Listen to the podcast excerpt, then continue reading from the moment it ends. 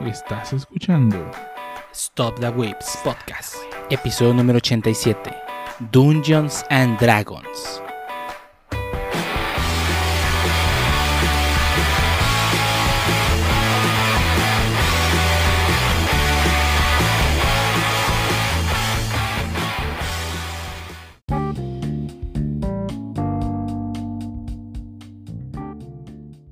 Bienvenidos a todo Wiz Podcast, episodio número 89, un podcast dedicado a hablar de anime, internet, juegos, manga, de y más cosas que de los whips. Y único podcast donde, donde tenemos invitado especial el día de hoy. Hey. Hey, el efecto Pancho. El, efecto, el efecto. Este, y el día de hoy vamos a hablar de cosas que pueden interesarles o pueden interesarles. Y empezamos con nuestro invitado especial, Volner. Qué gusto tenerte de vuelta por acá. Hola, solo tengo una cosa que decir. Soy Pancho, güey. Ok. Ajá, tú, eres famosísimo. Soy el mismísimo Pancho. El mismísimo. siempre lo fui. No, pues está muchas gracias por haberme invitado o por haberme invitado yo mismo a este programa. Porque pues así sucedió, así suceden las cosas. Yo íbamos a grabar y de repente entró, güey, ya se dio una coca, güey, unas papas, se sentó. Se sentó ahí aquí tengo la coca, fuera de, fuera de mamá, aquí tengo la coca y ahorita voy a, terminando seguramente me voy a preparar unas quesadillas, entonces ya el vato estaba afuera vendiendo aguacates y de repente dijo, ah, bueno, me voy a sentar aquí. Ah, güey, el aguacate está caro y es de... Se metió aquí a, a, Se sentó ahí frente al micrófono y ya no lo pudimos sacar. Ah, pues... Así suceden las cosas, así empiezan los verdaderos héroes de, esta industria. Así, así. Ya ves, por, ya ves que, por ejemplo, este Badía era un vagabundo que traía en magia y luego empezó su podcast y ya se hizo famoso. Pero no, no sigue siendo vagabundo. Sí, ya es que te cobra 500 baros por, por una foto suya con Ah, es su pinche póster todo culero, bien caro, sí lo viste, ¿no? Así 700 baros, güey. Voy a poner aquí los pósters, güey, del podcast. No, por, e, por, ese tipo de cosas va a, va a volver a ser vagabundo. Voy a vender los, los pósters de este va, a ser, va a ser el loquito del centro que te va a empezar a hablar. Eh, muchacho, ¿quieres saber sobre magia caos? Sí, yo, yo tenía un podcast. Era el número uno en Latinoamérica de Spotify. Pero empecé a vender póster bien caros y la gente me dejó de escuchar. Chales, imagínate. Eh, pues. Pues ya empecé haciendo polémica. Entonces, este, ¿cómo andamos, Carlos? Mucho. No, pues, este. Igual que siempre. Haciendo nada. renegando de todo. Este. No, pues realmente no he hecho nada interesante. Eh, creo que lo más interesante que he hecho es que ya conseguí mi skin de Amogus en el Fall Guys. Y fuera de eso, pues no, la mera neta nada relevante. Sí, sí, ya. Una vida demasiado aburrida, lo sé. Pero pues no, es lo que. Ya me agüitaste escuchándote, va a ver cómo andamos de niña. ya, se acabaron los juegos de pandemia, güey. Ya no sale un juego de mola cada, mes, cada, cada dos meses, o algo así. Es lo que necesitamos, un juego de pandemia, algo así. Que ya, ya no... Cada vez me salió un juego así que todo el mundo estaba jugando. Y, y ya. duraba dos meses y se moría. Dos meses, como dos semanas a lo mucho. bueno, con ustedes no importa qué pinche juego sea. pero eso duraba dos días, malditos. El Bonchi por fin ahorraba para comprarlo y ya nadie lo estaba Ustedes como si nada comprando el juego el día siguiente. Y yo, espérenme, ahorita a final de mes lo compro, lo compro. Ya no lo juega. Lo compré los juegos. Lo compré. No, no, no estamos jugando, chicos. Ahorita que dices de que, de que nadie lo estuvo jugando, de que compré y nomás lo jugué Dos, dos veces nada más. Ha sido el Mario Striker. Yo sí. güey. No, que jugamos, güey. me invitó a jugar, güey. Chale. No, sí, sí, sí, hay que armar una de, de Mario Strikers, ok. Es, sí, está chido. Bueno. Pues sí. si ya lo compraste, digo, para que lo jueguen, digo, no, no, no, me quiero sentir culpable que lo tengas ahí más de colección. Eh, Organízate, un torneo de Mario Strikers. A PR. Va, va, va, va. y nomás voy a tener como cuatro participantes, pero va. ¿Y qué tiene? No, no, no, digo que, no, dije que fuera mal. Así se empiezan las comunidades, güey. Sí. Y va, pues. Pero no me más, allá de, más allá de todo, creo que fue, desde las últimas que grabamos, fue bastante interesante. Estuve bastante ocupadito con Talent Land. Ah, sí, eh, me, tocó, me tocó organizar torneos, lo cual... Eh, ¿Y, y, el talento? ¿Sí había talento? ¿Qué talento? Creo que eso responde tu pregunta. Pero no era un talento. ¿De los, de los que contratamos? ¿O, o, de qué talento? Pues de, de, pues de todo tipo de talento, digo. Sí, sí, organizaste torneos, o sea, había talento en los que participaron en el torneo. Sí, si hablas de contratación, había, talento en la contratación. había un vato de la comunidad que pues, se chingó a todos, güey. Entonces, no sé. Un tal Quecho Zambrano, si sí, está escuchando, que no creo. Un saludo. Un saludo. Te el, todos mis... eh, eh, el compa es súper fan del podcast, ¿no te habían dicho? Te robaste todos los premios, chocolero. Bien, no pongan solo un premio para el primer lugar, pongan para tercer, segundo y tercero. Hecho, tenía mucha gente, fíjate, en el torneo porque sí tenía premios para desde, desde quarters. Ah, nice. Algo, algo chiquito en quarters, era creo que un llaverito. Y en semis era una mochila. Oh, y en, en, finals era todo un kit de playera, mochila y termo y llavero, pluma y libretita. ¿Y unas ganas de vivir no rifaron por ahí? No. Ah, el, segundo lugar era, el segundo lugar que era casi el mismo kit, nada más que creo que sin la playera algo así. Ah, no, de hecho, creo que la diferencia entre el primero y el segundo era el, todos los todas las cochinaditas chiquitas, o sea, termo, llavero, pluma y libreta. Y el segundo nomás era playera y mochila. Desde que llegabas a la final ya, ya te ibas feliz. Oye, oye, ¿por qué no se fue a la final? Un tipo ya, en cuanto le dimos la playera y la mochila se fue. eh, sí, sí. Junto gente. Bueno, en el. En el GG, pues sí, juntamos más de 90 gentes. Start GG. Bueno, ya es Smash GG. Bueno, no, era, era Smart, Smash y era, ahora es Start GG. Desde que lo compró Microsoft. Puedo comprar los Pero bien, ah, mi PC sigue sin jalar. Pues ya encontró eh, Pancho, el, el, real Pancho. Este, la, la causa raíz, digo, ya no me comprar otra fuente de poder. Ya sea. Bueno, la garantía, pero me da flojera. Pues ni modo. Pues, una, una bocinita vende toda esa basura.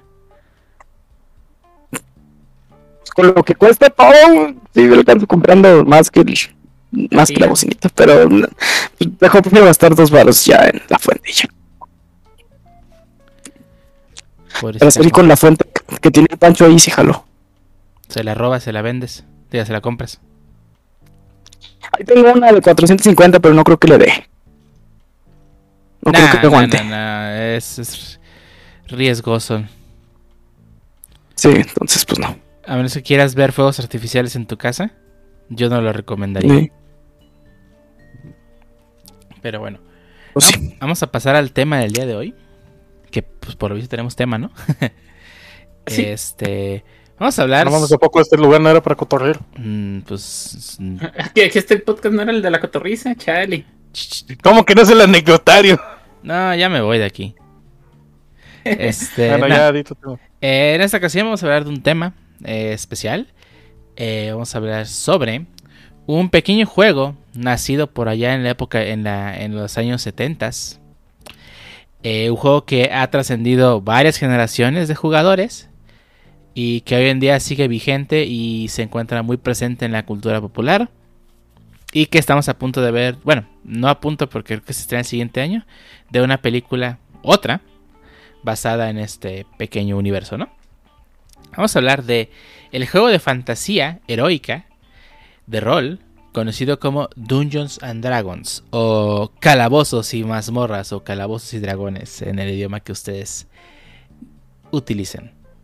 Eh, Dungeons and Dragons es un juego de rol de fantasía heroica actualmente publicado por Wizards, of the Coast, los mismos que publican juegos como Magic the Gathering, Netrunner, este, etc.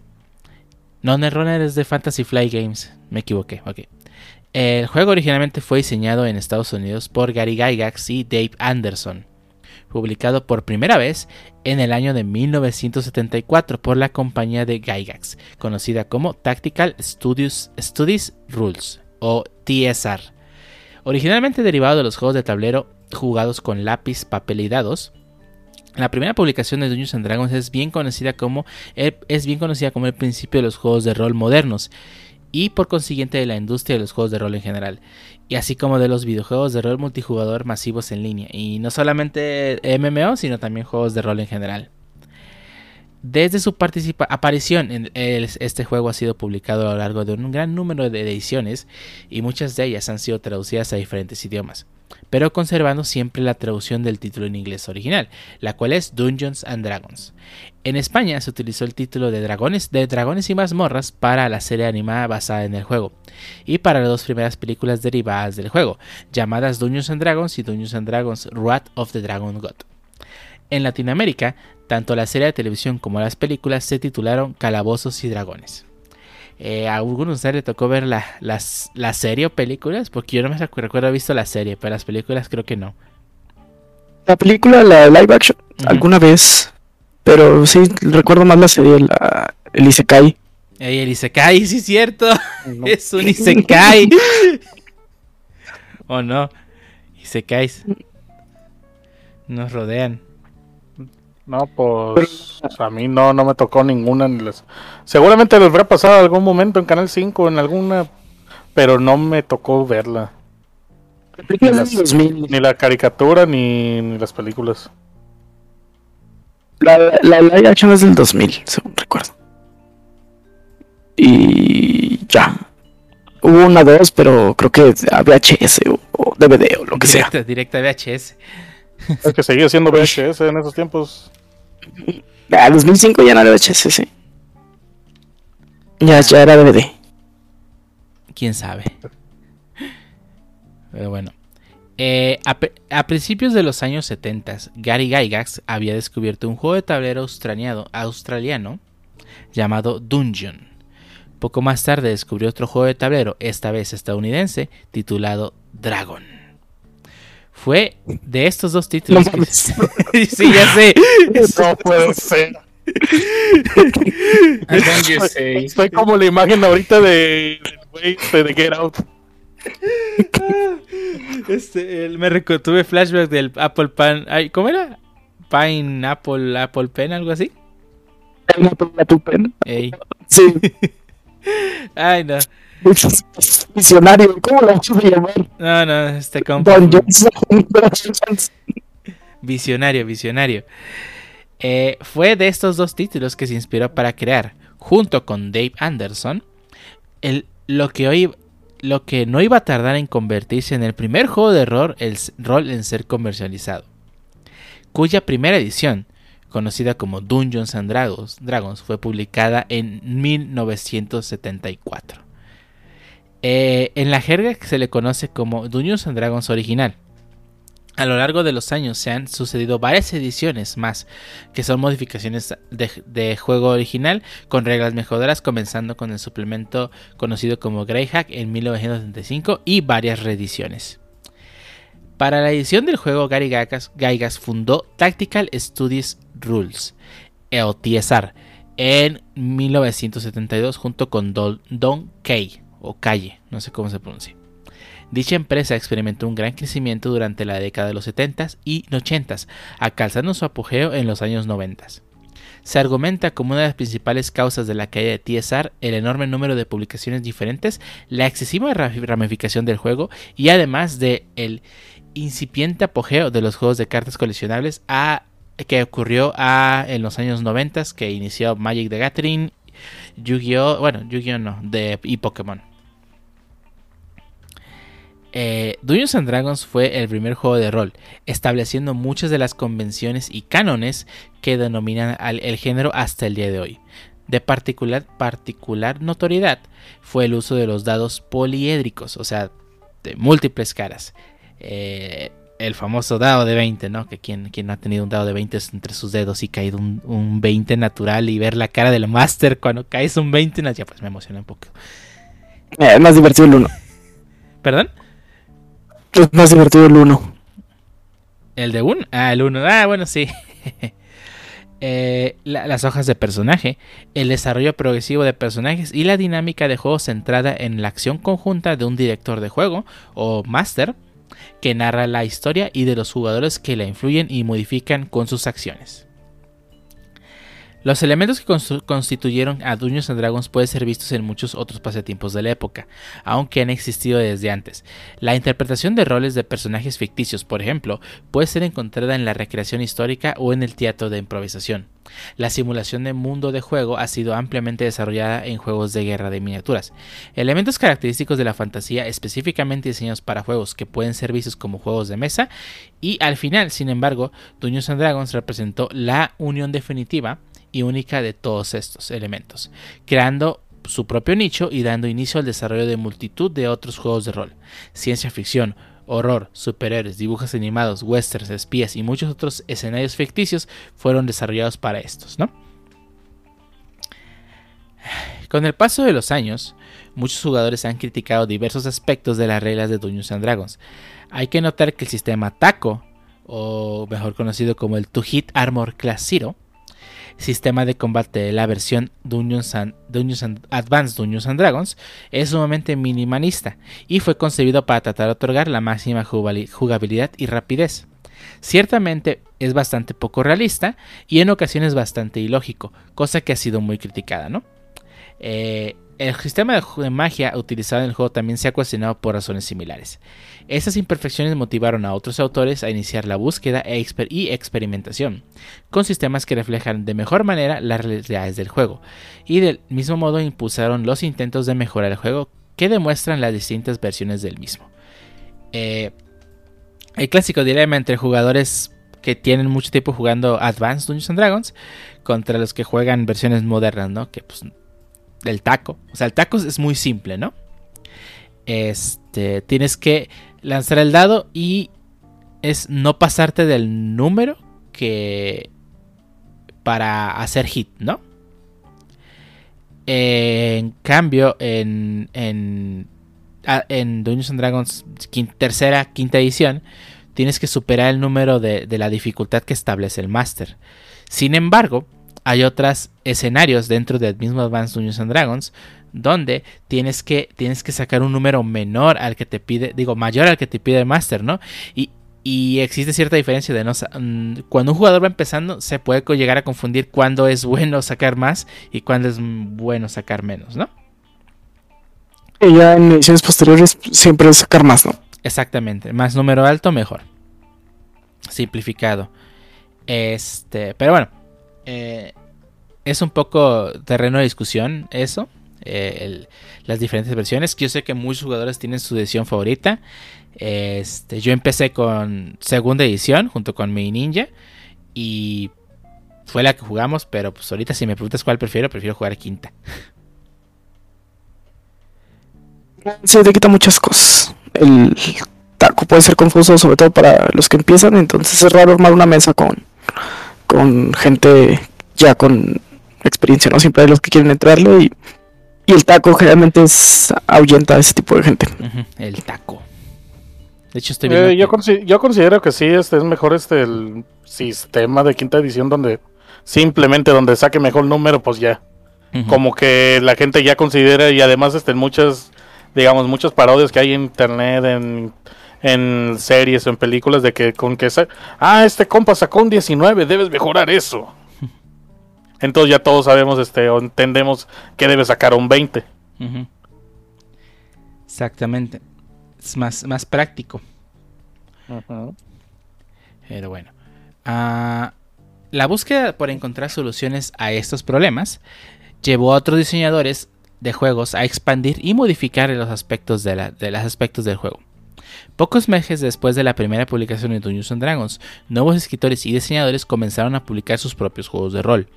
Los primeros en llegar y que causaron una gran influencia duradera fueron RuneQuest, publicado por primera vez por Chaosium en 1978, el juego de ciencia y ficción llamado Traveler, publicado por primera vez por Games Designer Workshop, hoy conocido como Games Workshop, en 1977.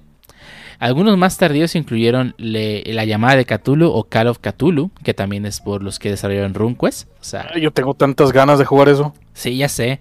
De hecho, hace poco vi, el set de los tres libros y estuve muy tentado, pero sé que llamada de Cthulhu es un juego más heavy a comparación de Dungeons que sí preferiría tenerlos en español.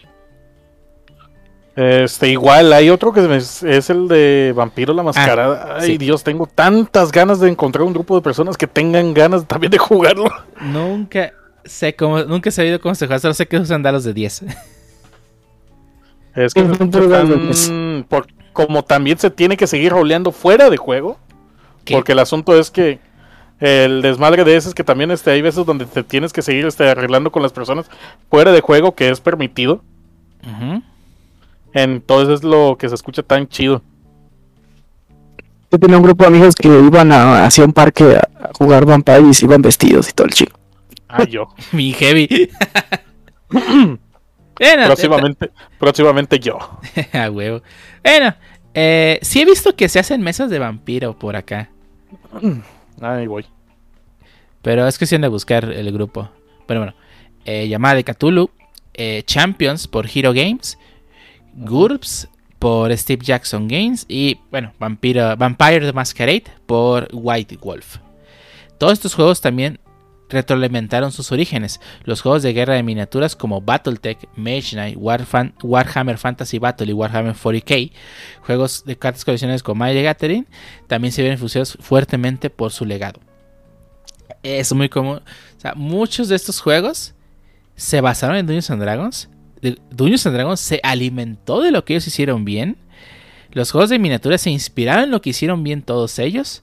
Magic the Gathering, o sea, tal cual tomó el arte que se tenía en, los libros de Dungeons and Dragons y, en ese basó su, su. Bueno, no está 100% basado, pero es un mundo de hechicería al final de cuentas, ¿no?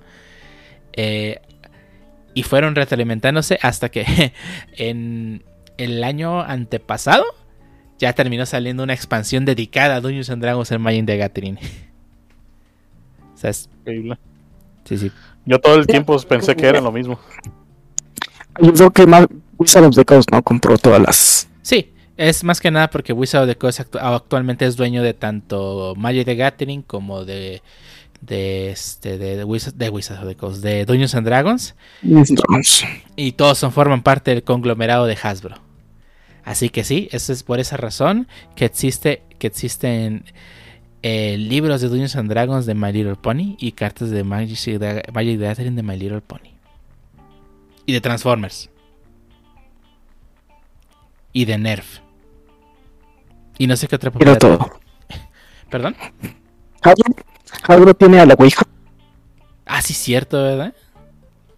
Sí. Y ya vi. La carta de la Ouija. Pero bueno. En 1977, TSR dividió el juego en dos series editoriales diferentes, que constituían en realidad cada una un juego independiente por, propio derecho, por derecho propio. Una de ellas conservó el título de Dungeons and Dragons, mientras que la otra pasó a llamarse Advanced Dungeons and Dragons, la conocida segunda edición. Dungeons and Dragons consistía en una serie de 5 cajas o sets, publicadas progresivamente para permitir que con la llegada de cada set los jugadores pudieran jugar con niveles cada vez más elevados.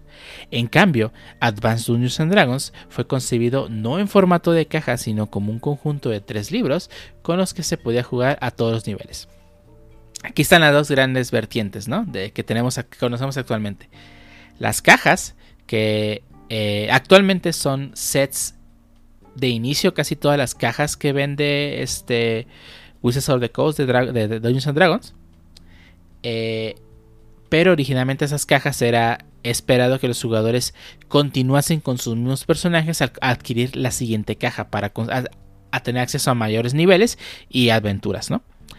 En cambio, Advanced Dungeons and Dragons ya usa el formato que conocemos que prácticamente todos los sistemas de rol actualmente manejan, la cual es una serie de libros, las cuales contienen las reglas principales y dos libros extra, uno dedicado para el Master, que es el Dungeon Master Guide, y el Bestiario, que es el Monster Monster uh, ay, no me acuerdo, Monster Guide, no me acuerdo cómo se llama ese por ahí no los tengo a la mano como para ver los nombres, pero son esos tres libros, eh, los cuales prácticamente, que nacieron más bien en Advanced Dungeons and Dragons, los que prácticamente se siguen usando actualmente en cualquier versión de cualquier juego de rol, ¿no? Eh, Calo Catulo tiene sus tres libros, el, el adelante. Sí, hay unos que te, que te, daban mundos, ¿no? O que te daban por lo menos el, el set del mundo, ¿no? Como Forgotten Realms. Sí, pero al final de cuentas, eh, todos ellos son como si fuesen el Player Handbook, ¿no? Ok. Este, por ejemplo, Caro Caturo tiene el Investigator Book. Eh, Masquerade tiene el libro, que es el libro de las reglas. Pathfinder tiene su libro de reglas, ¿no? Pero todos tienen. Ah, aquí está el bestiario complementario. Y aquí está el Advanced Master Guide, algo así, ¿no? Que al final de cuentas no son necesarios para jugar, pero sí siguen teniendo ese mismo formato, ¿no? Que un libro para el jugador, uno para el máster y uno de monstruos. Independientemente de que ellos quieran venderse como solo tenemos un libro, en realidad siguen teniendo este formato de tres libros, ¿no? Escondido, sí. Pero ahí. Eh, la última caja de la serie Dungeons and Dragons, que pues, fue la, original o la primera edición, publicada en 1985, permitía que los personajes que hubiesen alcanzado los niveles más elevados se convirtieran en héroes inmortales, convirtiéndose algo así como semidioses dentro del universo. Advanced Dungeons and Dragons, cuyos primeros tres libros fueron publicados en 1977, 1978 y 1979, eh, respectivamente el Player, el Master y el Monster. Tuvo una segunda edición en 1989 que estoy casi seguro que la mayoría de personas que ustedes conocen que tienen el Advanced Dungeons Dragons tienen esta versión, porque es la más vendida. Eh, y una revisión de la misma en 1996, que la cual tuvo un tiraje menor, ya que eh, por, por, el año 96 era cuando este, TSR ya estaba un poco a la baja, ¿no? Eh, así que si probablemente se encuentren un libro de segunda edición de Dungeons and Dragons en inglés, porque en español pues obviamente es otro rollo, es muy probable que sea de segunda edición de, de, la, de 1800, 1989. 1800, imagínate. La de 1800. Ahí en, el, en, en, la, en, la, en la guerra de independencia, jugando ahí. Benito Juárez ahí eh, haciendo todos sus movimientos, ¿no? También. Ya deja, juego mi campaña de superpresidente perro. bueno, no, 1800, chale. 1800, a inicios de la revolución ahí. De la revolución tonto, de la independencia. Como se ve en este, en este podcast, no sabemos de historia. Hombre, el cura Hidalgo, ¿no? Bien feliz el compañero. pero bueno. El, el, cura Hidalgo era un clérigo de nivel 60. Lo que no sabes es que toda la revolución fue este, una campaña. ¿La revolución o la independencia? Las dos. Ay, güey. Pero eso ya, sí fue, eso ya sí fue en 1900. 1910. Sí, la, la independencia. No, la revolución. No, la revolución. No, no, no, no, no, no, no, de historia no me pregunten nada. Yo no sé nada de historia. Ni. Ah, pero pregúntame fechas de One Piece, no, hombre. Tampoco sabe. ¿cuánto, tiempo, ha pasado desde que empezó la serie hasta que llegan, hasta que se separan todos? Ah, no hay una fecha concreta, pero los cálculos de los fans han, han estimado que fueron únicamente tres meses desde que entraron a la gran línea. Y, ah, y, solamente se basan por el hecho de cómo se dibuja el ciclo lunar. Realmente no hay fechas concretas.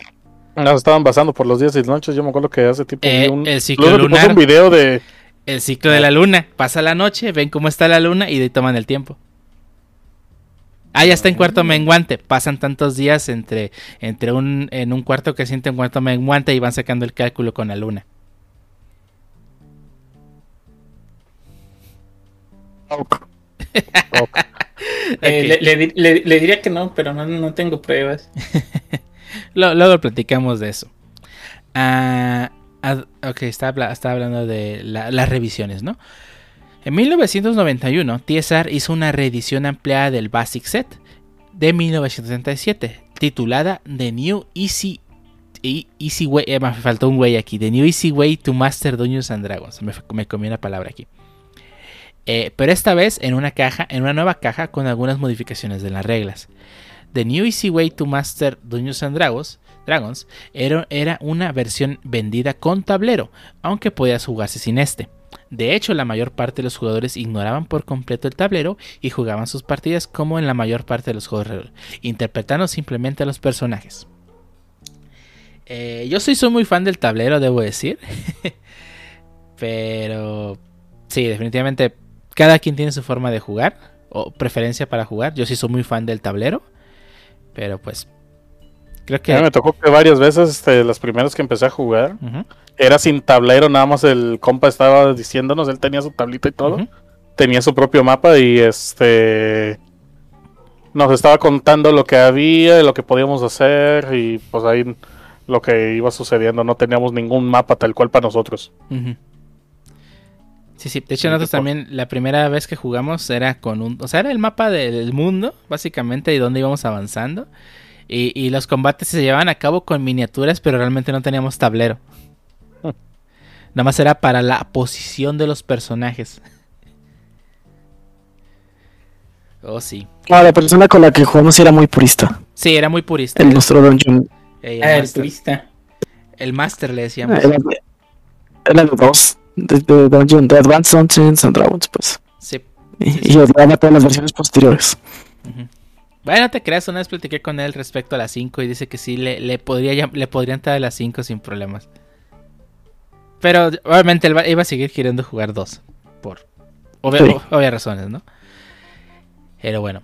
Este, ambos juegos, Dungeons and Dragons y Advanced Dungeons and Dragons, fueron publicados hasta la década de los 90, ¿no? Como ya comentamos, las últimas ediciones de ambos fueron en el 96 la de Advanced Dungeons and Dragons y la de la de no, perdón, fue sí en el 96 fue la de Advanced Dungeons and Dragons y la de la de Dungeons and Dragons fue en el 91. En el año 2000 se puso el fin a esta diferenciación entre las dos series de juegos diferentes y se inició una nueva y única edición, la llamada tercera edición, que aplicaba el, principio de Advanced Dungeons and Dragons, tres libros básicos, pero que elimina el término Advanced del título, volviendo a, llamarse simplemente Dungeons and Dragons. Si bien TSR mantuvo la numeración iniciada con Advanced Dungeons and Dragons por cuestiones de marketing, cambió radicalmente el sistema de juego, esa tercera edición fue el primer juego de rol en hacer público el sistema D20. y que desde ese momento, eh, desde, el momento de su publicación, este... A ver, me perdí dónde iba. Ah, a ver. Cambió radicalmente el sistema de juego. Esta tercera edición fue el primer juego de rol en hacer público el sistema de 20, que desde el momento mismo de su publicación se constituyó en el sistema de juego genérico mediante la licencia de Open Game License o el sistema de juego abierto. En el año 2000 se publicó una revisión de la tercera edición, la conocida como Dungeons and Dragons 3.5. En una revisión, ¿perdón? 2003, dijiste 2000. Ah, perdón, 2003, tiene razón. En el 2003 se publicó la versión 3.5 de Dungeons and Dragons. Es un en una revisión del sistema D20 D20 original, que consiste en introducir una serie de modificaciones que mejoran la experiencia de juego. Estas dos últimas versiones de Dungeons and Dragons, la tercera edición y su edición revisada, la 3.5, fueron las primeras en ser, publicadas por Wizards of the Coast. Pues en 1997 TSR fue, fue comprada por Wizards of the Coast. Intenté buscar eh, en internet el precio por cuánto se pagó, pero no encontré nada. Todo lo que encontré es en el 97, Wizards of the Coast compró a, a, a punto. No encontré nada. No eran tan públicas esas compras, ¿no? Sí, no eran tan públicas como hoy en día, ¿no? Que se entera hasta, hasta, hasta mi abuela se entera de eso. Eh, al mismo tiempo, Wizards of the Coast utilizó el sistema D20 o D20 para, como plataforma para lanzar otros juegos de temáticas e invitaciones basadas en la revisión del sistema D20. o D20. El 16 de agosto de 2007, Wizards of the Coast anunció la salida para junio del siguiente año, o sea 2008, de la cuarta edición del juego. Esta versión cambió radicalmente el sistema de reglas respecto a las anteriores versiones, simplificando bastante el modo de juego. Es conocida como la versión menos querida por la comunidad, se implementaron sistemas de reglas que trataban de simular un juego de computadora, específicamente World of Warcraft, que en ese momento estaba en su apogeo. Era un sistema muy restrictivo para la imaginación que, trataba de apelar a los jugadores más tácticos dejando de lado a los más roleros. Eh, aquí sí, un poquito de, cómo funcionaba. Eh, Dungeons and Dragons siempre ha sido un juego donde la imaginación premia, ¿no? Eh, tú eres un personaje, el máster te pone en una situación y tienes que buscar una solución a, esa situación, ¿no? Puedes hacerlo por fuerza bruta, sí, hasta destruyendo y golpeando a todo lo que te ponga enfrente. Puedes hacerlo hablando con las personas, puedes hacerlo sobornando a las personas. Pues el único límite es la imaginación, literalmente, en, Dungeons and Dragons, ¿no? Roleando. Roleando. Convenciendo. Eh, roleando, ya sea. ¿Perdón? No, sigue, sigue. El punto es rolear, ¿no? Eh, sea que sea la solución que encuentres, el punto es rolear. Cuando llegó cuarta edición, y justamente en el apogeo de los juegos de, computadora como World of Warcraft, eh, se le dio un giro un poco más cercano a lo que sería un juego de RPG de computadora a uno de papel. Esto provocó que dentro del sistema de Dungeons and Dragons 4 existieran elementos que solamente hacen sentido en una computadora, como el cooldown. Metieron cooldown habilidades en un juego de rol. Eh, esos chistes de que en Dungeons and Dragons eh, puedes avanzar en la historia 20 días en un minuto y jugar una pelea de 4 horas, en Dungeons and Dragons era todavía más ridículo. Porque llevaba, llevaba un punto en que hay ah, llegado a haber testimonios de jugadores que ya habían pasado casi, casi una hora. Él no había hecho su turno y todavía no terminaba la primera ronda del juego. ¿Por qué? Porque el juego intentó ser muy táctico.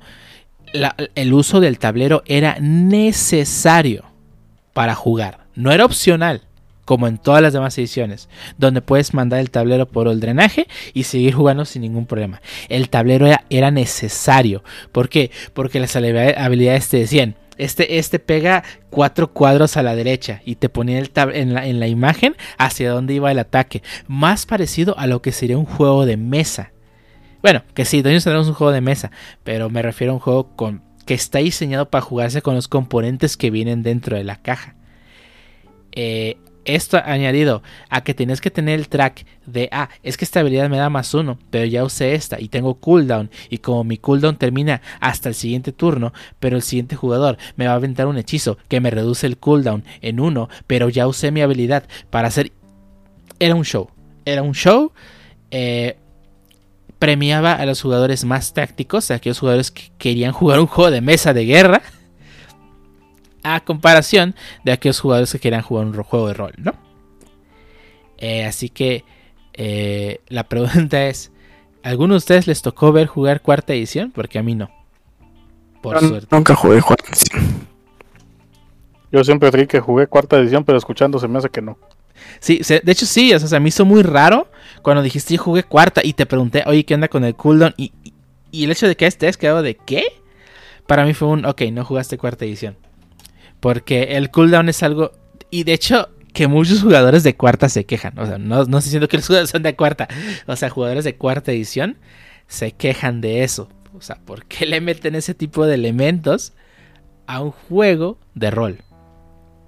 Sí, que va de. de, pues de rol. Sí, no, no te, iba. Que va de jugar con la imaginación. Sí, de tomar el rol de tu personaje. Exactamente. Y de hecho, o sea, era muy restrictivo porque no podías. Es que este, ese tipo de cosas al final lo único que hacen es alimentar lo que es el metagaming. Es decir, de que personas desde el final ya no se pongan a jugar por el simple hecho de que. Porque a mí me gusta jugar Dungeons and Dragons este, por, por el hecho, además de lo táctico, más que nada de rol. Pues, sino que ahora alimenta más a los que andan este, jugando de, este, de forma ultra táctica, casi casi poniéndose de acuerdo con sus compañeros de cómo hacerlo, uno incluso ordenando cómo hacer sus, para que todo, a sus compañeros de cómo hacer las cosas para que todo salga a la perfección. A este intentar no sé, pues como digo, este intentar rolearlo. O sea, de hecho, Dungeons 4 no había la opción de que, ah, déjame hablo con este güey para convencerlo de que se pase a mi bando. Oh, putazos directo. Ajá, exactamente, a golpes, así como venimos saliendo de, de aquí, vamos a agarrarnos a golpes. Así que pues no era tan divertido. Por lo menos, o sea, si es un jugador muy táctico, probablemente lo encontrarías divertido. Pero sí, o sea, como dice Walner, da mucho metagaming. Pero, para ese tipo de cosas, yo siempre digo que si para ese tipo de cosas, mejor lárgate a jugar Final Fantasy Tactics o Fire Emblem. O jugar un juego de mesa que sí sea hecho para jugar en un. O sea, que tu eh. tablerito y juegas las reglas del juego. Es como Risk. O, juegas. Bueno, no, Risk. Hay un juego de rol bien divertido este que se llama este Tiny Epic Tactics que, que es haz de cuenta que estás jugando Final Fantasy Tactics o o este a Fire Emblem si eres más de ese lado. Pues juega eso, para que juegas un juego de rol. Pero bueno. que ya regresó. ¿Perdón? Ogre Battle que regresó. También, Advance Wars. Ah, no, no ha vuelto, ¿verdad? No, sí, no ha vuelto. Pero bueno. Eh, pero antes de dejar de lado eh, cuarta edición, tenemos que hablar un poco de Pathfinder. Eh, del año 2002 al 2007, Paizo Publishing fue el editor de la revista Dragon and Dungeon, que es una revista dedicada a hablar de Dungeons and Dragons. Eh, la licencia de Wizards of the Horse termina en octubre de 2007. Estas dos revistas se convirtieron en publicaciones en línea y cambiaron su nombre. Paizo se anunció la publicación de Pathfinder Game Mastery Adventure Path, una revista mensual de 96 páginas para llenar el vacío dejado por la introducción de estas dos publicaciones oficiales. La revista Dragón publicó campañas por episodio bajo el nombre de Adventure Path. El Pathfinder mensual continúa este proceso y la, la, mitad de un número contiene un episodio de la campaña y la otra mitad de elementos contextuales, noticias, descripción de marco de la campaña, etc. Así como en agosto de 2007 sale el número uno de Pathfinder Adventure Path Game Mastery llamado Burn Offerings, inaugurando la primera campaña de la primera, la primera parte de la campaña Rise of the Rune Lords. En junio de 2008, cuando Wizards of the Coast decide lanzar cuarta edición de Dungeons and Dragons, Paizo decide continuar con la publicación de la versión 3.5. Les recuerdo que eh, tenemos 3.5 está bajo la, licencia de juego gratuito de D20, así que pueden seguir haciéndolo. Eh, Paizo había anticipado el anuncio del fin de la publicación de la versión 3.5 por parte de Wizards of the Coast, y lanzó em, el proyecto de juego de rol específico. Los primeros documentos de prueba estaban disponibles para descargar en marzo de 2008. A medida que, que sacaban las publicaciones, y teniendo en cuenta las opiniones de 50.000 jugadores que descargaron este documento de prueba, el equipo de Paizo ajusta estas reglas. Publican las reglas del juego de rol conocido como Pathfinder en agosto de 2009 con el Core Rulebook. A partir de aquí, los módulos de Adventure Path, Pathfinder Crónicos y Pathfinder se refieren a Pathfinder RPG y no a Dungeons and Dragons 3.5. Eh, muchos jugadores este, se refieren a Pathfinder como Pathfinder 3.75, eh, ya que está completamente basado en las reglas de Dungeons 3.5, pero agrega su propio sabor, agrega ciertos cambios, pero sin dejar de lado la experiencia tanto de rol como de combate que se tiene en 3.5. Bueno, Pathfinder, Pathfinder, según yo, es, es puros, puros trancazos, ¿no? Eh, eso ya pasó en segunda edición de Pathfinder. El año, hace como tres años, Paizo liberó este Pathfinder, eh, eh, la segunda edición de Pathfinder.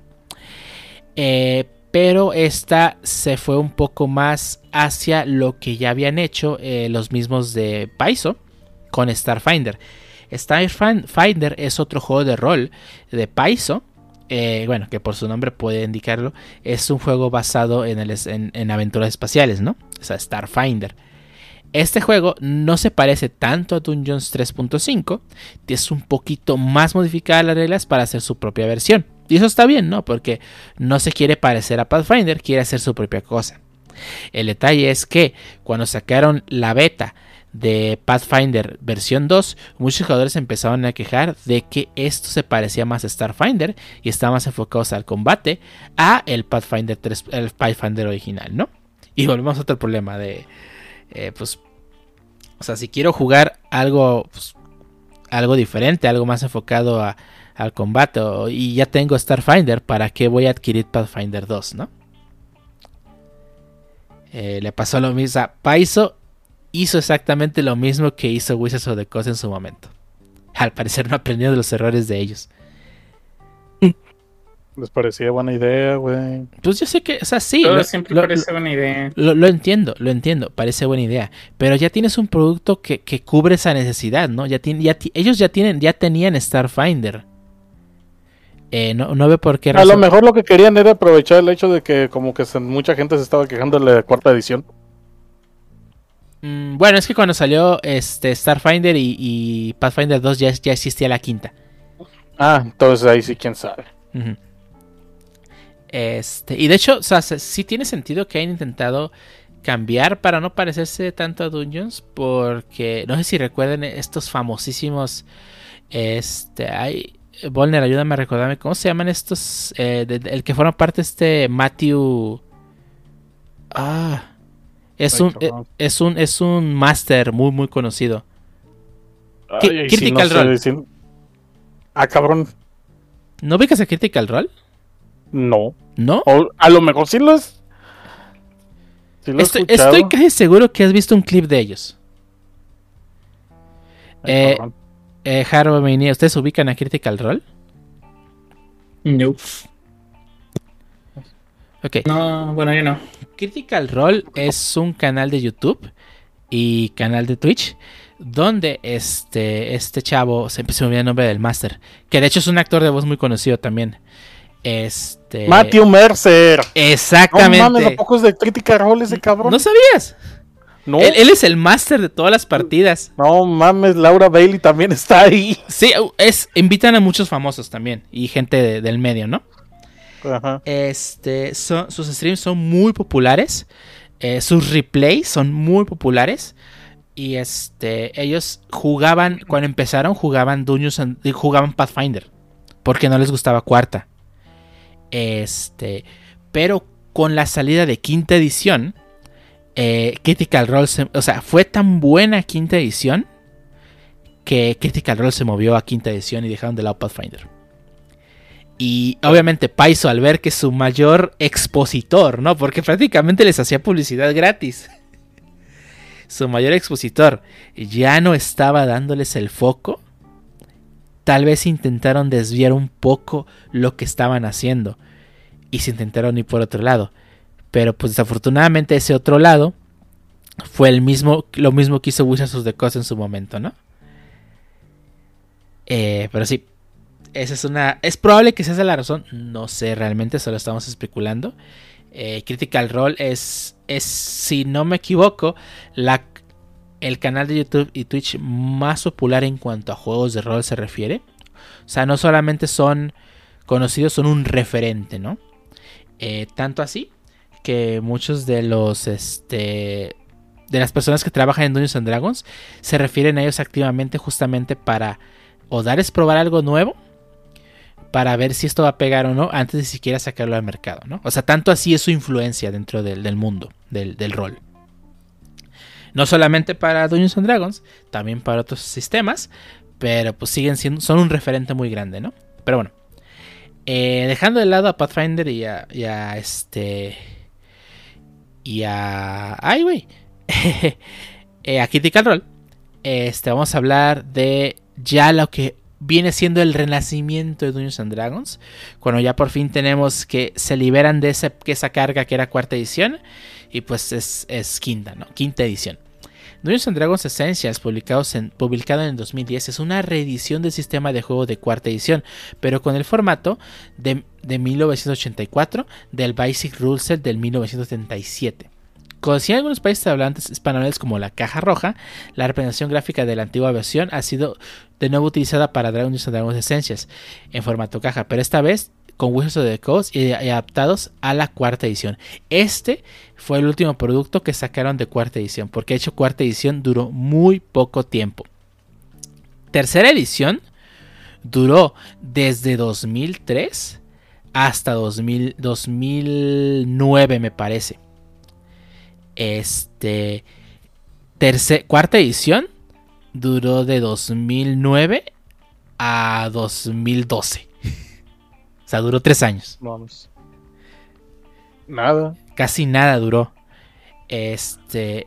En enero de 2012, Wizards of the Coast anunció que estaba desarrollando una nueva edición del juego. En, este en ese momento se denominaba Dungeons and Dragons Next. En, en, contraste de las ediciones anteriores, esta versión se desarrolló a través de formato de prueba abierta pública. Era una versión inicial que se lanzó en el evento de Dungeons Dragons Experience en 2012 delante de aproximadamente 500 fanáticos. La prueba publicada comenzó el 24 de mayo de 2012 y el paquete final de prueba se lanzó el 20 de septiembre del siguiente año. Eh, las reglas básicas de la quinta edición son un PDF completamente gratuito, el cual contiene las reglas completas para poder jugar y un subconjunto para el jugador y contenido para, para el máster, así, este, así como los libros de reglas centrales. Eh, todos estos se publicaron el 3 de julio de 2014. Eh, finalmente el Starter Set fue lanzado el 15 de julio de ese mismo año, presentando un conjunto de personajes pregenerados, instrucciones para el juego básico y el módulo de la aventura, que estoy casi seguro que Harbo la va a conocer, los Mind of Faldelver. Eh, ah, sí, obviamente lo conozco. Es la, primera vez que jugamos, acuérdate. Mi compa presta mucha atención a los juegos, güey. Bueno, eh, en defensa de Harvard, ¿sabes cómo se llama su personaje? ¿Cómo? ¿cómo se llama tu personaje? Este, G-Fighter. ¿Y de qué era la G? De Generic. Bro. ¿Y, qué clase era mi, mi, mi personaje? Era peleador. Pues también el mío, mi primer personaje fue un peleador. Ah, ¿Y se llamaba G? No, ¿verdad? Ni me acuerdo cómo se llamaba, ahora que me doy cuenta. El mío, el mío era, era un, un, un clérigo. Me acuerdo que fue un peleador y que lo único que fue era un golem peleador y que lo primero que se me ocurrió fue este hacer este empezar a ponerle ataques de Frankie de One Piece. Strong Raito. Sí. Weapons Refto. Así me puse a intentarle y pues básicamente se convirtió en Frankie con el tiempo. ¿Y qué, decía, decía Frankie? decía Supa. es Supa. Oh, sí. No, nunca se lo puse eso. Ok, bueno. Eh, el manual del jugador de quinta edición fue lanzado el 19 de agosto de 2014. La quinta edición del manual del monstruos, o sea, Monster Manual, ahí está el nombre, el 30 de septiembre de eh, ese mismo año. Y finalmente la guía del Dungeon Master fue publicada en diciembre de ese mismo año. Esta edición solo vuelve a tener tres libros de reglas básicas, con el manual del jugador que contiene su mayoría de las, principales rajas y clases. Y ahí me pasó, se me pasó un dato de cuarta edición cuarta edición tenía un buen de libros. Casi, casi. Y, y, si alguien sabe algo, eh, es, lo que tengo entendido, o sea, de varios videos de YouTube que vi de gente que, platicaba de cuarta edición, había un libro por clase. No vamos. Y que si, y no, y no era de que, ah, este es el, el, libro avanzado del Fighter, donde puedes conseguir cosas que no se consiguen en el, en el de juegos. No, si querías jugar Fighter tenías que tener ese libro. Qué mamada. Era exactamente. Pues básicamente tenía todo lo de la saga de Torre Oscura, pero en clases.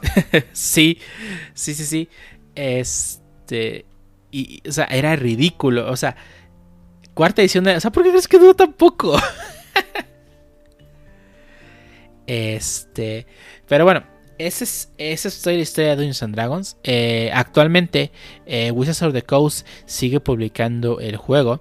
Eh, cada año siguen sacando varios libros complementarios entre, entre campañas, o sea, no, solamente, ah, es que si este libro tiene bla, bla, bla, no, o sea, son campañas, así como complementos como ambientaciones, ¿no? De hecho, una de las ambientaciones, ambientaciones que más me han gustado y que he tenido muchas ganas de probar es la ambientación dentro del mundo de Magic the Gathering, específicamente en, el, en los en Ravnica, ¿no? Este y, y, no es que es no es que no sean buenos, es que sí ha habido mucho producto.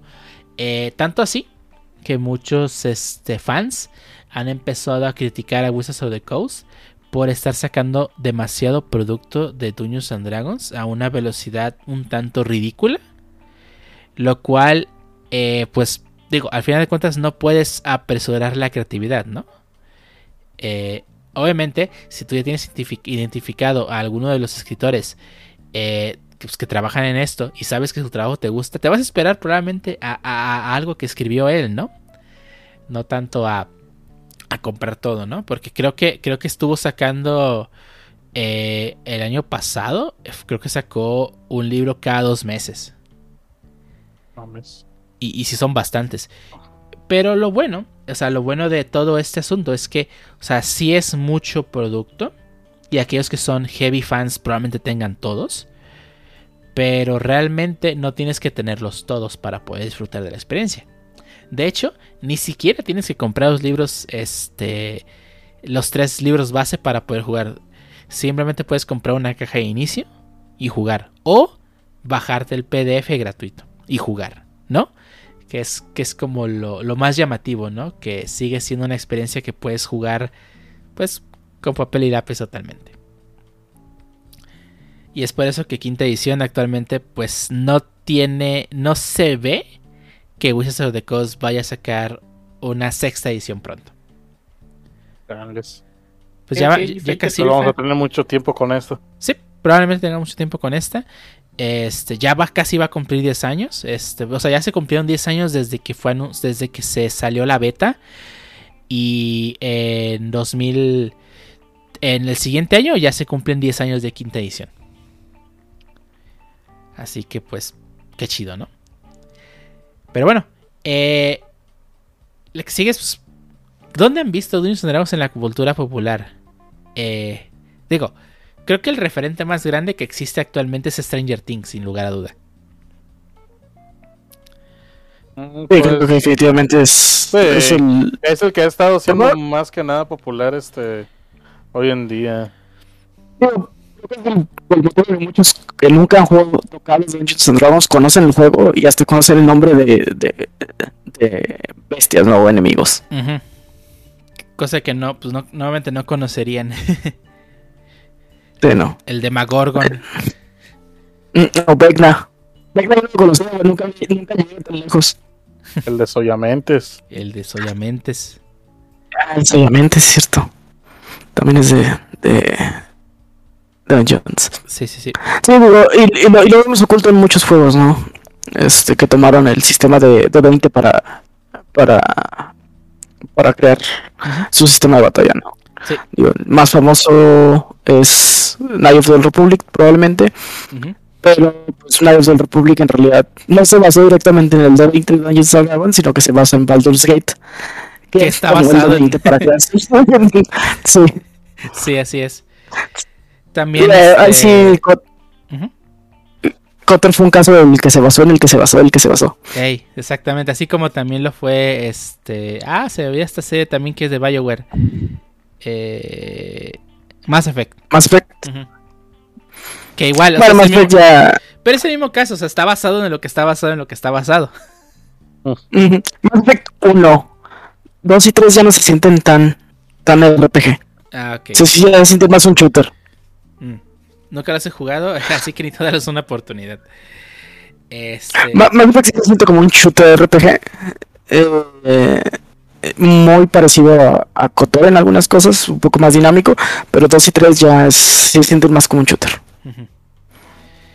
Este, otro caso donde también se ha vuelto popular, eh, y de hecho de una forma un tanto, pues puede decir negativa, es la serie de Big Bang Theory, ¿no? Donde también llegaron a jugar este, Dungeons and Dragons.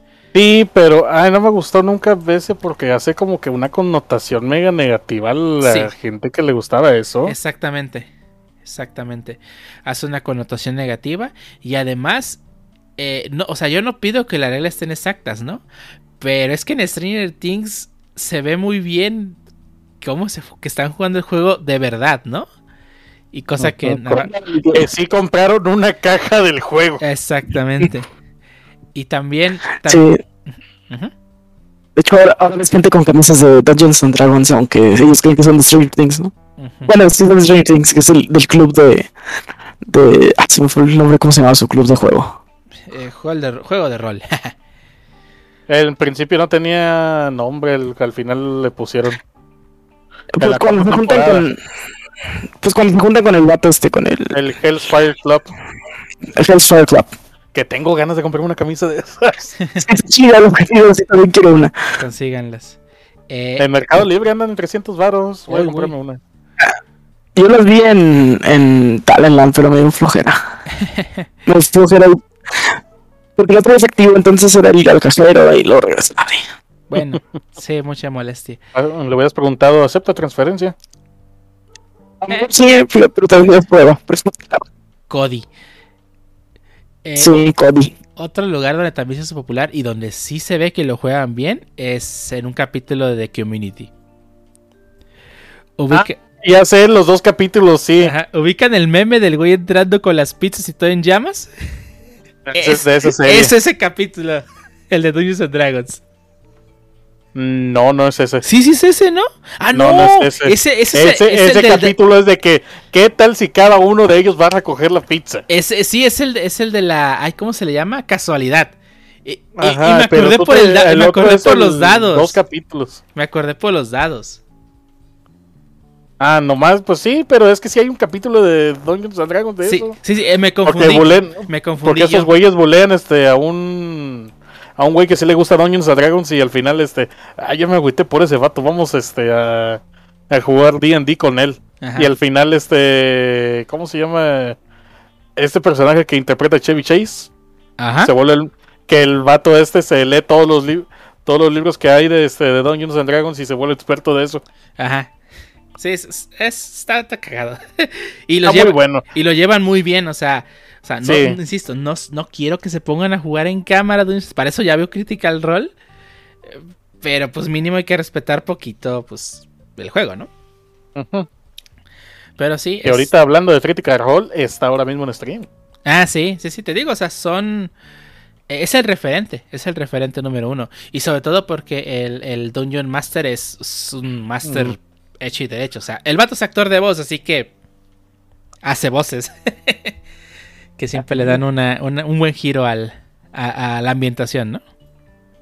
En Stranger Things está, chistoso como también toman en, en cuenta el, las críticas negativas a, Stranger, a Dungeons and Dragons, ¿no? Y que era un juego que jugaban para llamar al diablo. Y... Sí, este, todo el desmadre que sucedía, pues básicamente en los 80s, 90s, sobre el pánico satánico que había en general a las cosas que le gustaban, este, que no, a los chavos que no eran, este, como que comunes del, de la época, porque al final de cuentas estoy completamente seguro que cada generación llegó a tener este su pánico satánico de, este, nomás que a nosotros nos pegó más porque pues era cosas más, digamos, más ñuñas, porque seguramente llegó al, llegó a ver este los los tiempos de los hombres que no entendían cómo chingados servía la radio, la televisión, y así decían, no, esa madre es magia.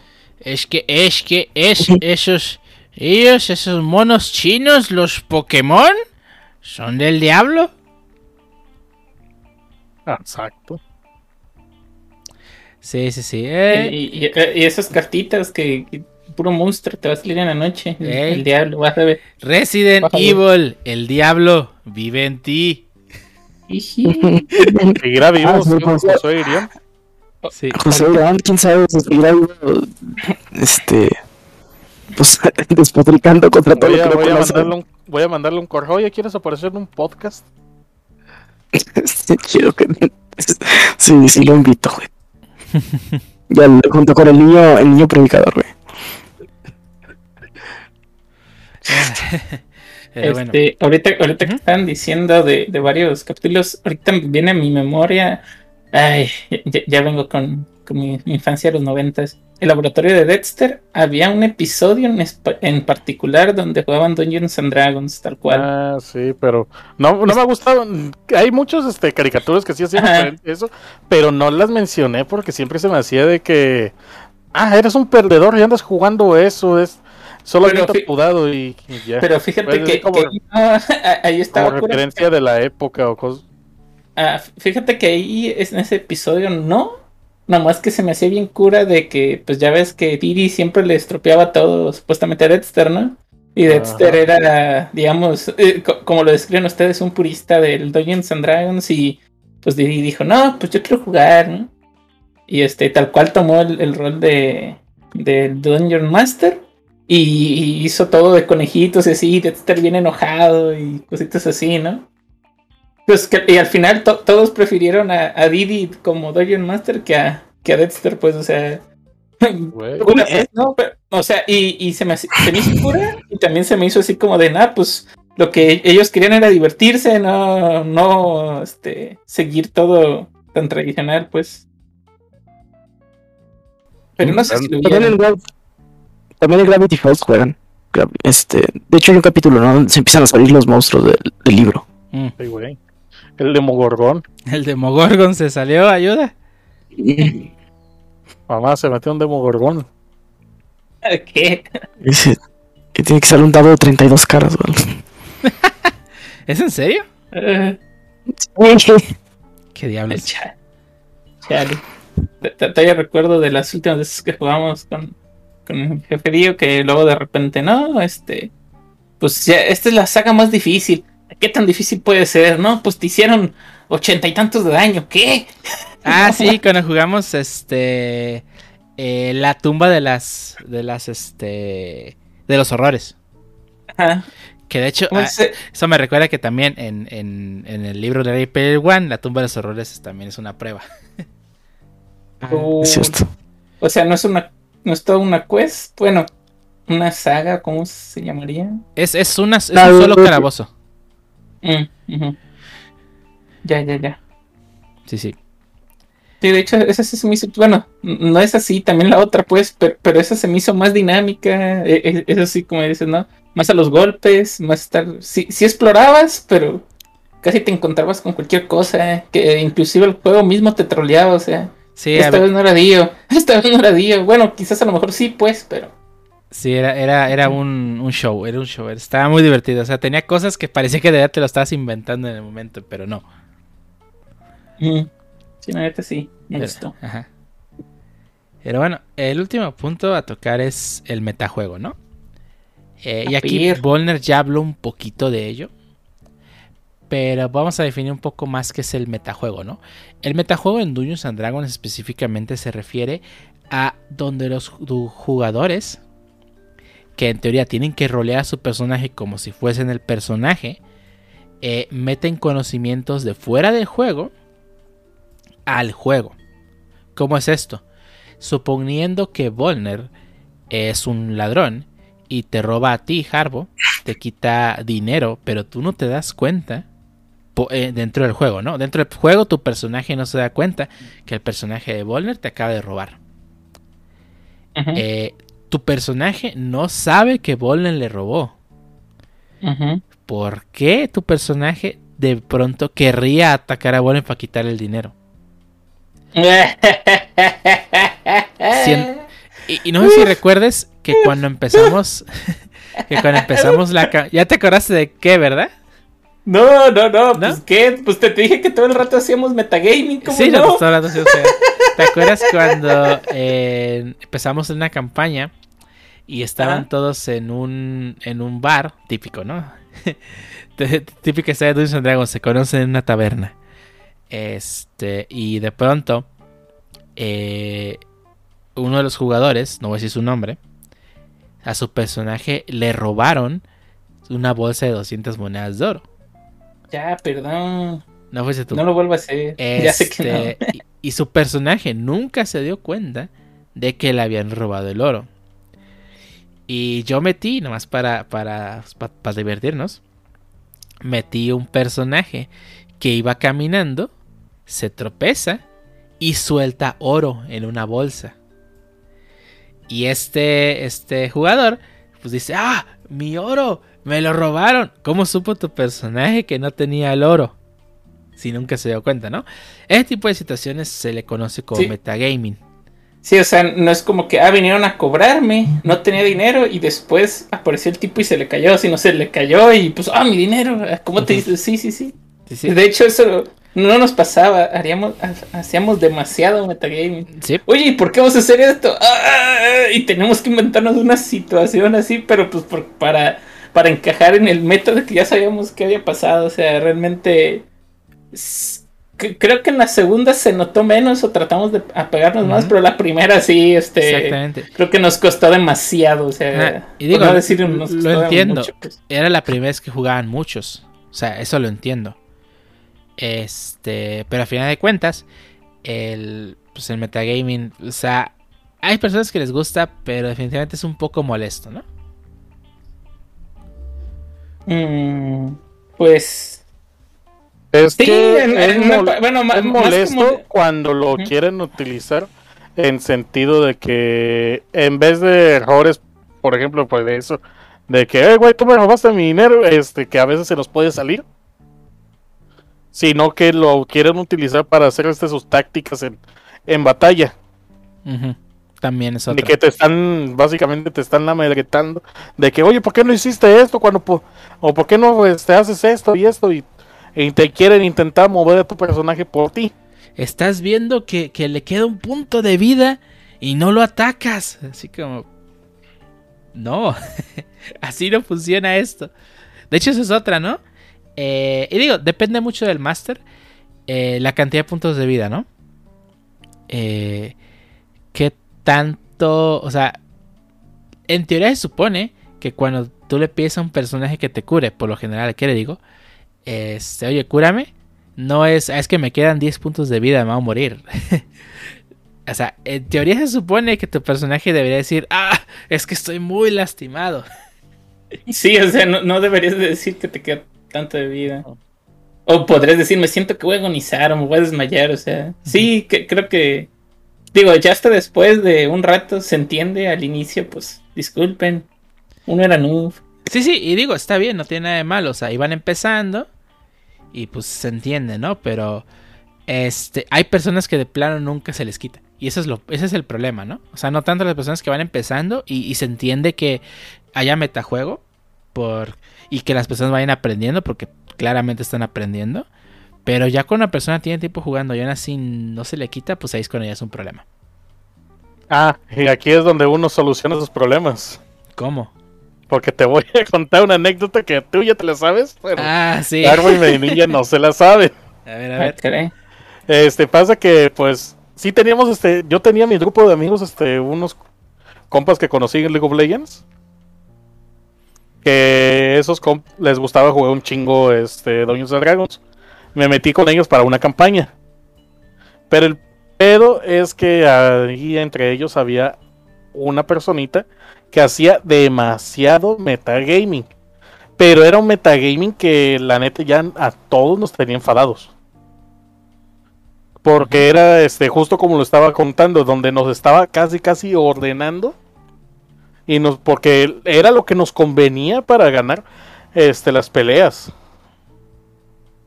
Así nos lo decía. entonces, este, el vato siempre se nos estaba ordenando qué habilidades utilizar, que, que, este, que teníamos que, que teníamos que movernos de tal manera y bla, bla. Básicamente el güey quería jugar Fire Emblem. Fire Emblem, pero en tablerito. Y con, y con personajes este que, eran personas de verdad. Ajá. Entonces, este, ¿cómo le hacemos? ¿Cómo nos deshacemos de él? Pues pasa que como por ahí del cuarto quinto juego, ya nos tenía hasta la madre. nos pusimos de acuerdo unos changos y, y yo. Y en una que nos estamos durmiendo, lo matamos. ¿Por qué me suena tan familiar? Nos pusimos de acuerdo para matarlo en el juego. Sí, sí, sí, en el juego. Sí, sí, sí. sí, y, quién sabe qué haya sucedido de él. Después de, que lo mataron, ya no, ya no llegó a jugar, quién sabe por qué. No, mm. este, lo, lo matamos. El compa se nos agüitó machín. Fue como lo estábamos jugando en Roll 20 se nos desconectó y ya no nos quiso hablar como en dos meses.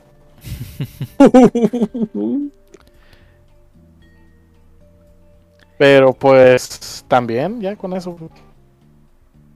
No jugamos.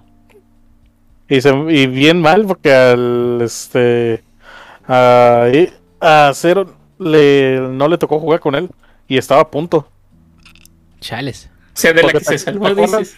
Sí, porque este, ¿te acuerdas cuando éramos demasiados este allá en el server de Araki? que se lo terminamos dividiendo en dos. Ajá, porque éramos como 13 changos que queríamos jugar D&D. Y nada más había un Game Master que era nuestro compa que se llama Araki. Pues en uno de esos grupos pues nos tocó a a Cedric, a ti, a mí, el otro compa que este güey tiene un chingo de libros de D&D. Este, y en el otro grupo tenían el otro güey y a Oxen. Y les tocó jugar con él. Ajá. ¿Y si les fue igual o...? Mm, no supe, el Oxen es el que sabe, pero... Pero aún así, yo como no escuché que no hubo ningún problema por ahí, yo siento que seguramente le bajó. Pues qué bueno, porque... Porque si no, pues otra vez otra masacradita que lo hubieran hecho. Sí, es que ese es un problema con el metagaming. También ahorita que, Jarva mencionó que es por qué le recordaba eso, es porque también teníamos una persona que también era, hacía mucho metagaming. Y en una ocasión, este... Eh, hace cuenta que él era, él era, este... No solamente hacía metagaming, sino que era alineación malvada. Eh... Y, yo de ese momento dije, ya no hago campañas con, personajes malvados. Yo voy a ser malvado en la siguiente. No, no, no, no, te mando al diablo. No, yo no puedo ser malvado, como que a veces me pega el cierre movimiento. Que, que, que haga de, que la haga de Lawful Evil, dice. Hey, Lawful Evil. es que Lawful Evil es Vegeta. Sí, Lawful Evil es Vegeta. Entonces no es como que sea muy malo. Pues, bueno, depende de qué Vegeta estás hablando. El, el, el, Vegeta Majin Buu. No, el de Freezer. Ah, el de Freezer. El de Majin Buu ya es más este. Es. No, de hecho, Vegeta no es lawful. No, porque no sigue la no, ley. No, sería este. Primero podría ser que Neutral Evil, quizás. Es, es Neutral Evil, diría yo, al inicio. Y ya después se volvió este. Neutral Good, bueno. Nah, Neutral. Full pues es que no es True Neutral, ¿no? Ah. Pues quién sabe. O sea, el, hecho de, cómo se comporte, pero pues ya al final del día siempre hace cosas buenas, digo. Pero bueno, no sé. Qué bueno, eso de ayudar a Freezer para conseguir su forma perfecta para pelearle, como que no fue muy bueno. Mm. Eh. Pues aquí lo, ponen como... Bueno, algunos, algunos este, usuarios lo, ponen como chaotic neutral. Bueno, ya ahorita a lo mejor sí, chaotic neutral podría ser. Mm, no, ahorita ya actualmente dudo que sea chaotic neutral. Chaotic good probablemente ya es. Ajá. De hecho, esa es una cosa que nos faltó hablar. El, el, alineamiento, la tabla de alineación que creó Dungeons and Dragons. ¿Eh? Eh, la cual es básicamente tenemos este si eres bueno, neutral o malo o este lawful que es este legal, neutral o caótico. Y ¿Cuánta cantidad de tablas hemos visto para ordenar a todos los personajes de, varias series? Donde ponemos a Goku como este neutral good, Vegeta Chaotic Good. Yo digo que Goku es este. Hasta cierto punto sí es neutral good, pero eso de haber, eso haber ayudado a Freezer para tener una buena pelea.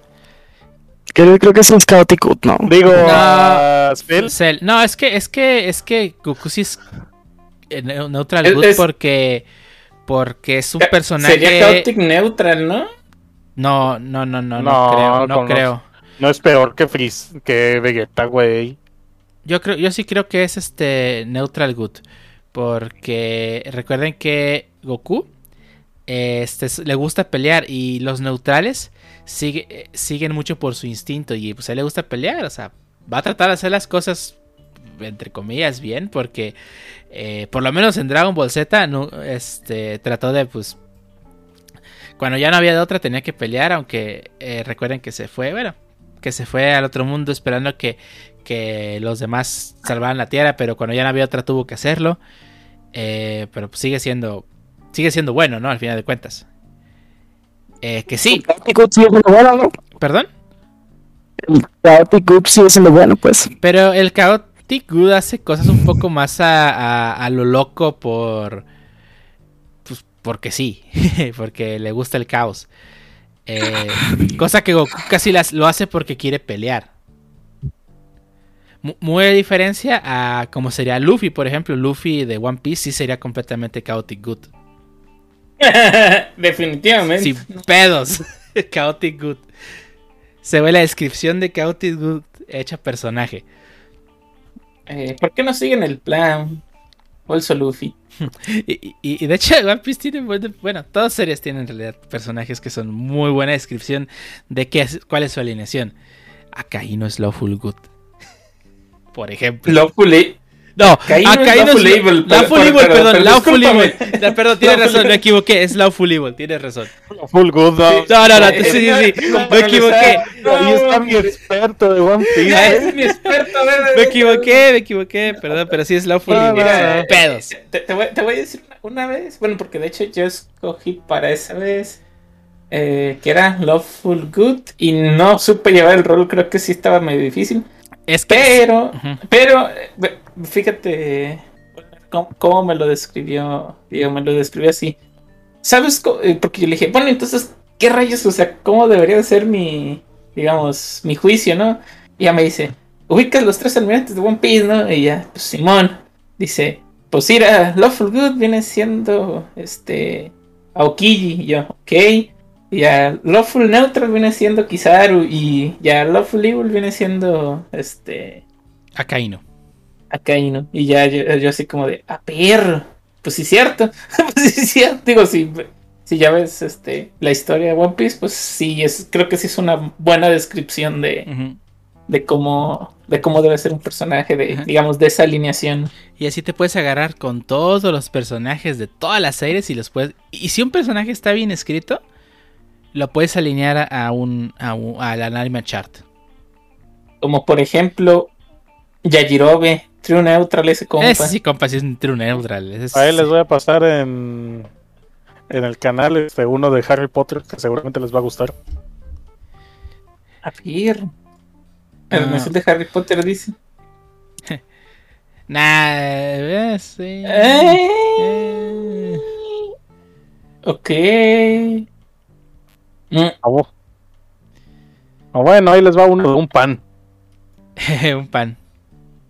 Sí, de cómo cierran el pan ustedes. Para que lo pongas ahí en, en imagen. Este, en... imagen para el video de YouTube, dice. sí, sí, sí. el neutral evil soy yo. no manches, que hago neutral evil. yo, soy la, yo soy Lawful Evil. Cerrada así. Ay, no. Pero sí, o sea, pueden agarrar casi cualquier personaje este, y le pueden alinear al, alignment chart, ¿no? Hasta, y, lo pueden hacer con el Anillos sin pedos y les va a quedar perfecto. Sí, sí. Sí. Pero bueno. ¿Algo más que quieran agregar de Dungeons and Dragons y cómo influye su mundo o todo? Pues nada, pues pónganse a jugar con sus amiguitos. Convenzcan este, a compañeros de la escuela a jugar. Que es una chinga al inicio. es una chingadera de esas de que no mames, ¿a qué me metí? Pero la neta está divertido las cosas que puedes sacar de ahí, la experiencia que puedes tener. Sí, sí, al final de cuentas eh, te llevas una historia, quieras o no. Eh, tienes algo que contar, siempre, siempre tienes algo que contar. Nos vemos en el parque vestidos de vampiros a jugar Vampire. Ah, sí, vámonos a jugar un vampiro la mascarada ahí en los vidrios. Se sabe. yo, solo, yo, solo quería, yo solo quería una excusa para vestirme este de traje y poner una capa. y pintarme las uñas de negro. Así que ya se saben, próximamente. Ah, pero eso yo lo hago. próximamente vamos a inaugurar el podcast donde vamos a narrar lo que jugamos en, en Masquerade. Tienes una excusa para vestirme como si se tocara en, en de Rasmus. y pintarme la cara de blanco. Ando haciendo white space. Si me quito la cara de blanco, puedo entrar al, Sonora Grill, güey. no, lo creo. te van a ver, te van a ver el te van a ver el cuello prieto y te van a decir no. Ay no, ay no, bueno. Vámonos, que aquí espanta. Vámonos al Sonoras, ¿ok? Wake me up, wake me up. ¿Para qué, qué? Hombre, eh, eh, necesita es un güerito que de perdido nos dejen entrar, digo, ya, ya, ni siquiera te digo que nos pongan en la zona chida, o sea, que nos dejen entrar. Si no, eh. desde la banqueta y de joven, este, ahí le va, es, es el Uber Eats, ¿no? Para llevar, ahí le va. Ah, me, me, ha pasado más de una vez. Sí, no, no, no, no, chale. Eh, ya, ya se, pues ya es la hora sad, vámonos. Ya. Se van a hacer la mano, hacen que todo eso, todo eso que hace la gente decente. Y muchas gracias, sí. por venir. No, sonor. por ejemplo. Vámonos ya. Bye. Adiós. Adiós.